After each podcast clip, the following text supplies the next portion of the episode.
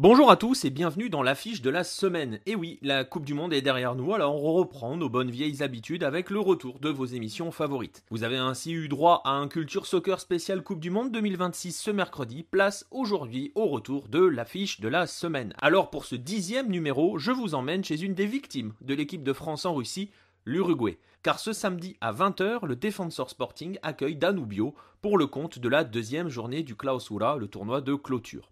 Alors, vous n'allez pas y échapper, mais je le répète, c'est ce samedi à 20h. Vous n'avez donc aucune excuse d'autoriser, en tout cas, vous connaissez désormais le refrain, aucune excuse concernant un souci de décalage horaire. Alors bon, je vous vois venir, pourquoi donc regarder ce match? Vous le savez sans doute, lorsque l'on évoque un classico en Uruguay, le premier, et parfois le seul d'ailleurs, à venir à l'esprit est celui opposant Peñarol et le National, un super classico dont je parlais dans l'épisode 8. Il existe cependant deux autres classicos très importants au pays. Le premier, c'est le Classico de la Villa qui oppose Rampla Juniors au Cerro et qui est le deuxième plus ancien historiquement parlant, donc derrière le fameux National Peñarol. Le second classico, donc le troisième si vous suivez bien, je vous ai un petit peu perdu mais c'est pas grave, c'est celui qui nous intéresse cette semaine et c'est aussi le plus récent, c'est donc celui qui oppose le Defensor Sporting à Danubio et c'est un classico que l'on surnomme le Classico de los Medianos. Alors pourquoi donc Medianos? Tout simplement parce que ces deux équipes ne sont pas les deux plus grandes, vous le savez, c'est le National et Peñarol, mais ne sont pas non plus parmi ce que l'on appelle les petites équipes du championnat d'Uruguay.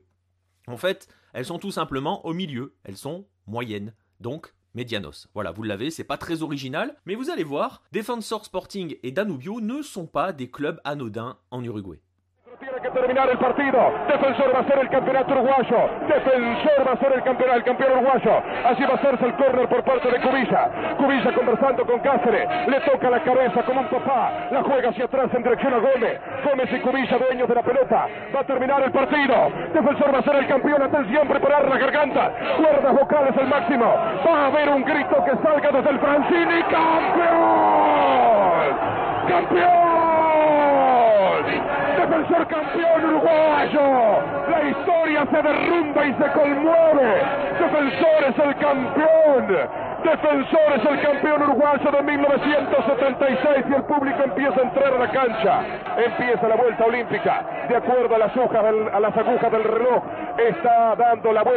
Si vous avez lu le premier numéro du magazine de Lucarne Opposé, merci à vous d'ailleurs, et si ce n'est fait, je vous encourage à venir le commander, c'est encore possible.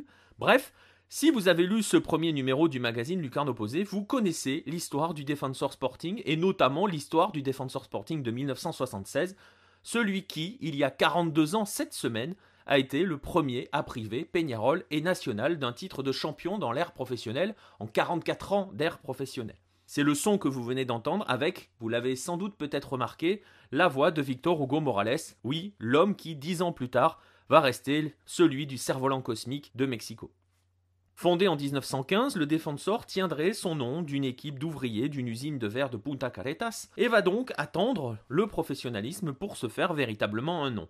Il y a donc évidemment ce titre de 1976 qui précède d'une décennie le changement de nom en 1989 lorsque le Club Atlético Defensor fusionne avec le Sporting Club Uruguay, le doyen du basket uruguayen pour donc devenir le Defensor Sporting. Depuis le titre de 76, la Violetta, le surnom du club hein, qui lui est donné par la couleur violette tout simplement de son maillot, un maillot qui a été imposé hein, finalement euh, à la fondation puisque c'était la seule couleur disponible et non portée par d'autres équipes de Montevideo. Depuis ce titre de 1976, donc, le Defensor en a décroché trois autres, le dernier il y a 10 ans pile poil cette année, même si depuis le club a remporté l'Apertura l'an passé, mais donc n'a pas été champion en fin d'année battu par Peñarol.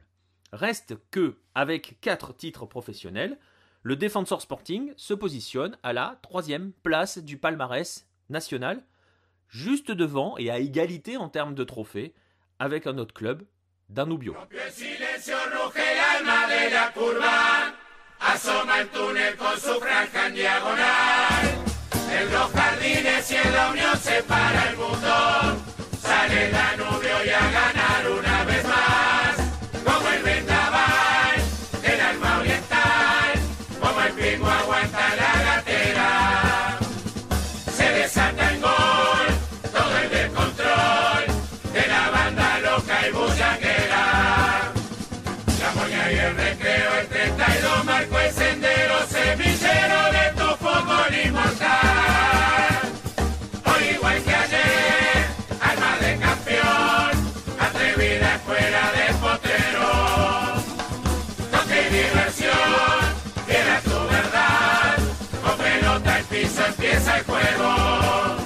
L'histoire de la Franja, surnom du club qui est lui aussi est lié à son maillot, hein, puisque le club évolue en blanc avec une diagonale noire, débute dans les années 30 du côté du barrio Maronias, où un groupe de jeunes, emmenés notamment par les frères Lazarov, Miguel et Juan, fils d'immigrés bulgares, vont créer un club. Tout va se passer d'ailleurs au sein de cette famille Lazarov, puisque c'est dans la maison familiale, celle de Donia Maria Minchev de Lazarov, qui donne aujourd'hui son nom au stade du Danubio, qui est plus connu hein, par les intimes sous le nom de Jardines de Hippodromo. Bref, c'est dans la maison de Doña Maria que les gamins, qui sont alors entraînés par Jorge, le frère de Doña Maria, vont créer ce club qui en 1932 va prendre le nom de Danubio après avoir été nommé Tigre et en hommage donc aux terres natales de Doña, de Doña Maria. Le club évolue donc, je le disais, en noir et blanc, mais à l'époque les maillots étaient rayés noir et blanc façon Juventus, et il va adopter cette fameuse bande, cette fameuse frange, dès 1936. Le club arrive en première division en 1948, se fait très très vite remarquer en faisant notamment tomber Peñarol, qui était alors invaincu depuis 30 matchs, et termine vice-champion d'Uruguay en 1954. Il ne va connaître que deux descentes, la dernière en 1970, et donc, comme le défenseur, quatre titres. Le premier en 1988, le dernier, l'un des plus fous probablement, en 2014 au terme d'un match disputé face à une autre équipe noire et blanche, les Montevideo Wanderers, match qui s'était terminé sur un résultat nul 2 à 2 avec une égalisation du Danubio à la 120e minute d'un ciseau de Mayada, un match joué à 9 contre 9 et qui s'était finalement conclu au tir au but, un match totalement fou qui était probablement l'un des matchs de l'année 2014. Alors vous connaissez désormais un petit peu mieux les deux clubs, il va rester donc une question, d'où vient cette rivalité? Pourquoi parle-t-on de Classico? Bon, en fait, ça fait deux questions. On pourrait donc Imaginez qu'il y a un parfum de lutte des classes entre ces deux équipes. Les deux quartiers d'où sont issus ces deux clubs sont assez éloignés et sont bien distincts. Vous avez d'un côté Parque Rodo et Punta Caretas pour le Defensor Sporting, qui sont des quartiers de classe, on va dire moyenne, moyenne sup, et de l'autre côté Maronias, donc un quartier euh, du nord-est bien plus humble. Mais en fait, il n'en est rien. La source la base de ce classico, de cette rivalité, n'est pas une lutte des classes, n'est pas une lutte sociale. Elle est extrêmement récente finalement, cette rivalité, elle a moins de 20 ans et elle est bien particulière parce qu'elle repose sur deux leviers. Le premier, vous l'avez deviné, hein, c'est en fond depuis que l'on a débuté cette affiche de la semaine, elle est de savoir lequel des deux est le troisième grand du pays. Celui qui, donc, est le chef de file de la révolte face à l'hégémonie des deux grands que sont Peñarol et National. Le deuxième levier est bien plus intéressant puisque c'est lui qui est véritablement à l'origine de cette rivalité, c'est une lutte pour savoir lequel de ces deux clubs est la meilleure cantera du pays, le meilleur centre de formation. Ces deux équipes se distinguent par leur succès acquis en équipe de jeunes, notamment sur les 20-30 dernières années, et ce sont ces duels chez les équipes de jeunes qui ont lancé le duel entre les deux clubs. Alors pour vous donner une illustration de la force de ces centres de formation du Defensor Sporting et de Danubio, Sachez que de 2011 à 2014, 12 des 20 titres décernés dans les catégories de jeunes, U14, U15, U16, U17, U19, l'ont été à ces deux clubs. 12 sur 20. Les 8 autres sont bien évidemment pour le duo Peñarol National. Lors de la saison 2013-2014, le Defensor termine devant Peñarol et National à la table cumulée des résultats de l'ensemble de ces catégories et remporte notamment l'Apertura et Clausura chez les U19. Au palmarès des divisions inférieures, les U19 et les U17 sont champions d'Uruguay en 2011, en 2012 et en 2013. Du côté du Danubio, en 2016, le club remporte les championnats U17 et U19, alors que le Defensor, lui, remporte les championnats U16 et U15. Encore une dernière illustration. En 2018, cette année donc, trois des cinq titres qui ont été distribués lors des tournois d'ouverture, des Apertura, chez les jeunes, sont tombés dans l'escarcelle du défenseur. Au classement historique cumulé dans les catégories de jeunes, Danubio est actuellement deuxième derrière le national, mais devant Peñarol, un Peñarol qui est sous la menace du Defensor Sporting, qui n'est qu'à une seule longueur des Carboneros, et qui pourrait donc, les défenseurs, doubler Peñarol cette année en cas de confirmation des résultats acquis lors de l'Apertura, lors des tournois de clôture. Alors vous le voyez, Defensor Sporting Danubio, c'est vraiment ce que l'on appelle un classico moderne, qui a pris ses racines dans des luttes entre formations de jeunes, chez les jeunes, dans les fuerzas básicas du pays, comme l'on dit, et c'est surtout le duel entre les deux meilleures écoles de football du pays.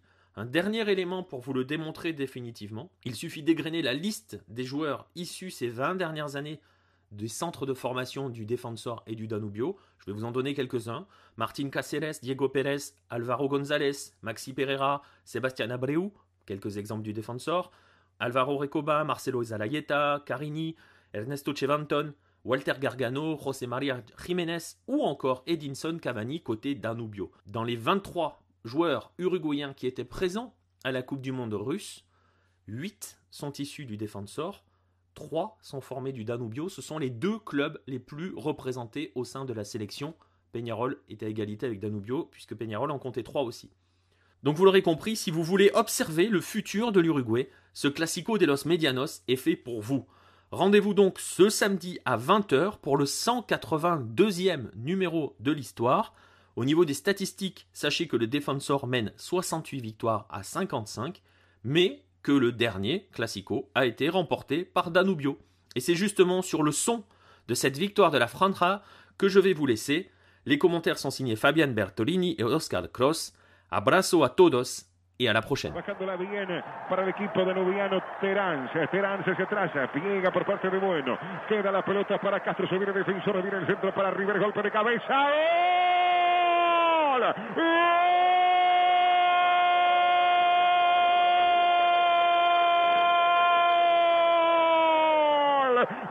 Defensor Rivero. Germán Rivero la recuperó Castro y un centro extraordinario. Y el argentino sobre los cinco minutos el golpe de cabeza en área que hacer para Federico Cristóforo. Un error en la salida de Danubio lo paga caro en el amanecer del partido y desde la terraza. El argentino Rivero, Germán Rivero, le está dando la victoria a Defensor Sporting de forma parcial 1 a 0. Y viene el Nacho González y entregan para la victoria, se ha parecido poco. Y otro vez Nacho González.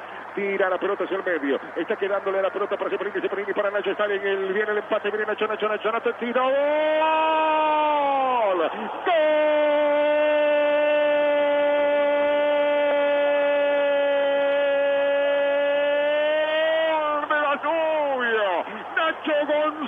González metiéndose dentro del área.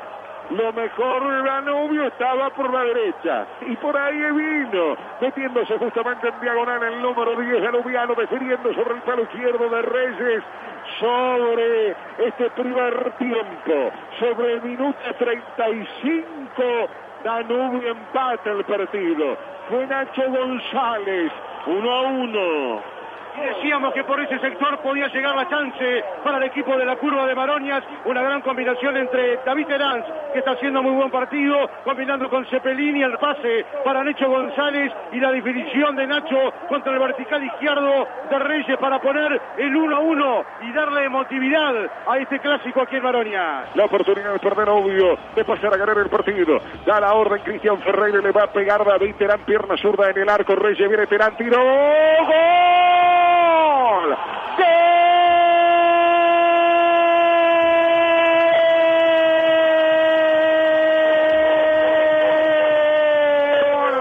Danubio, David Terán el palo izquierdo de Reyes, pasa de largo Danubio en la tarde de del Hipódromo. Danubio 2, Defensor 1, cuando en el segundo tiempo Danubio hacía más por la victoria.